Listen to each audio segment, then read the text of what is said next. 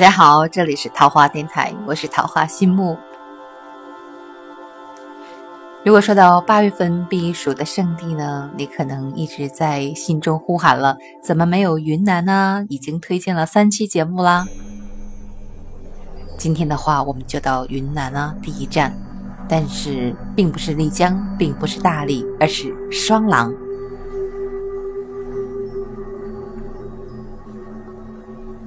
在洱海的东岸，有一处安静的小渔村，它远离了城市的喧嚣，安静的就如同千年前的模样。它的名字就是双廊。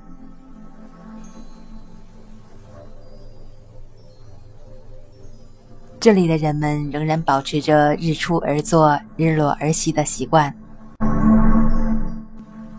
勤劳善良的先民在这里捕鱼、摇着橹，过着纯真而静谧的生活。这对于我们城市当中现在的人们来讲是难得的，极其难得的。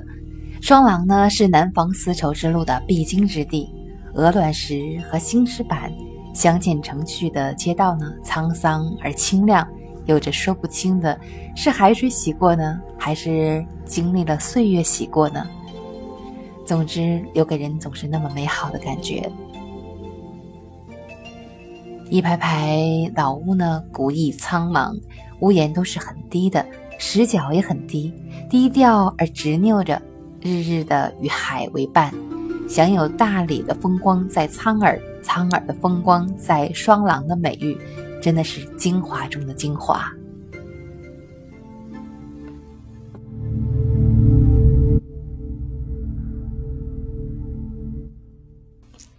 双廊是紧接着洱海，在洱海边上呢，面朝大海，拍下一张张美丽的照片，风景如画，那已经成为双廊的标志性的画面了。何德何能才能享受到？面朝大海，春暖花开的感觉啊！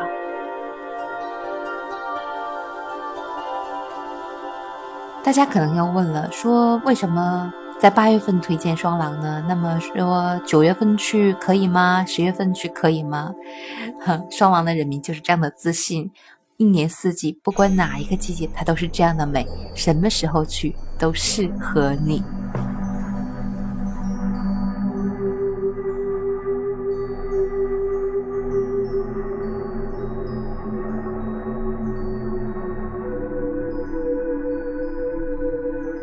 如果说双廊的抵达路线呢，呃，一般还是比较要先到达大理或者下关，然后再坐车前往双廊。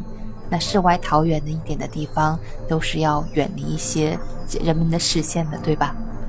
那么下一站啊，也是一个文艺之都，青年人们最爱的一个城市——厦门的鼓浪屿。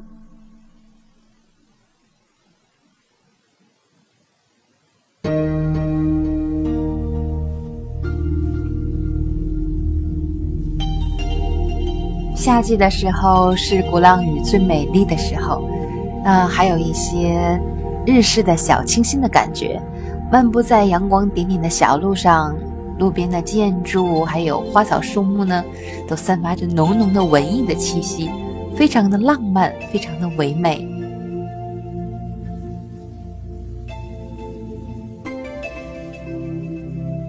所到之处。似乎是城市的角角落落里，你随便拍一张照片就能够拍出明信片的感觉，是不是非常的惊异呢？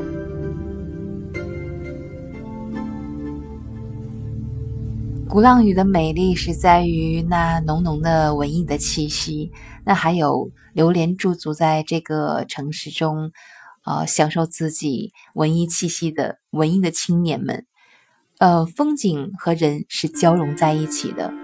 那彼此，彼此可能不说话，就是一幅最美丽的图画了。咖啡厅里，都是充满着浓浓的爱意。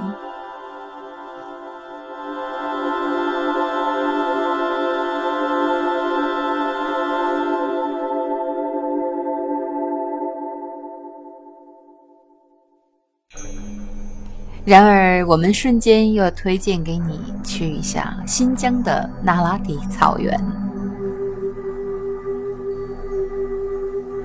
一想到草原呐，那美丽开阔、套满的汉子，你威武雄壮，声音是不是已经起来了？在新疆呢那拉提草原是最美丽的草原，而七到九月份又是它最美丽的时刻。这个时候，草原的草呢非常的密集，处处是绿茸茸的。放眼望去，草原像一块巨大的绿色毯子一样展现在你的面前。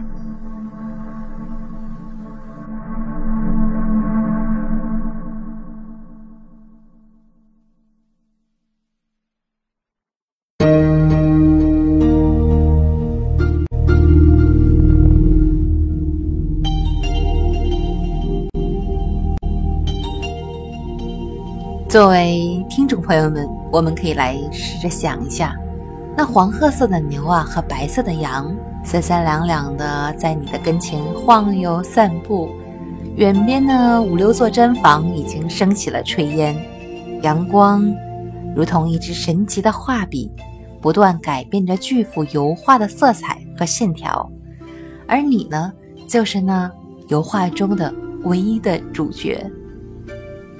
远处雪山耸立，山脚下莽莽苍苍翠绿的松塔，高昂的白桦和苍古的杨树、榆树，好似一群刚柔相济的伪丈夫。他们在阳光下的剪影，灿烂温柔地向草原倾泻着。天哪，想一想就要动身了吧？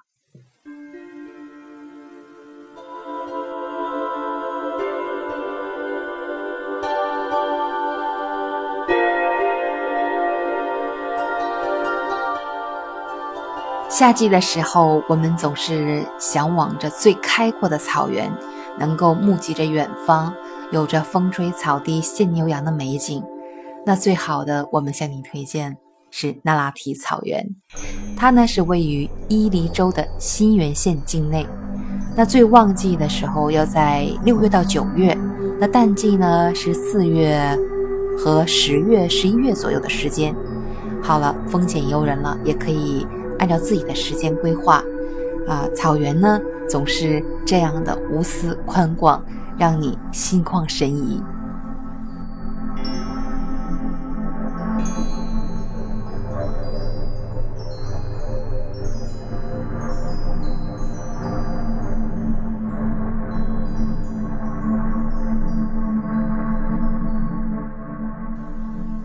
另外，我们还要向你推荐、安利一下。神神秘秘的高原明珠泸沽湖，泸沽湖啊，这个高原明珠的美誉可不是浪得虚名的。来到这里看一下，你就会感觉到了，湖中各个岛屿亭亭玉立，神态各异，林木葱郁，翠绿如画。泸沽湖的神秘呢，感觉像是在仙境，湖面就像镜子一样，风景。似画一样，但是时而升腾起的云雾呢，显得更加的空灵飘渺。假如你是坐在摩梭族的这个猪槽船上畅游一番，有的人讲此生无憾呢。所以说，泸沽湖还有它最为神秘的一面，那就是早婚。走婚呢，历来是云南省和四川省的少数民族摩梭人的习俗了。摩梭人是母系社会，除了少数是因为要增加家庭劳动人口而娶妻或者招婿以外呢，基本上是没有婚姻制度的。所以相比较而言，摩梭族的这个走婚制度呢，缺少了这个经济还有社会地位的方方面面，但是对于感情、对于爱情却更为纯粹，让人也心生了向往。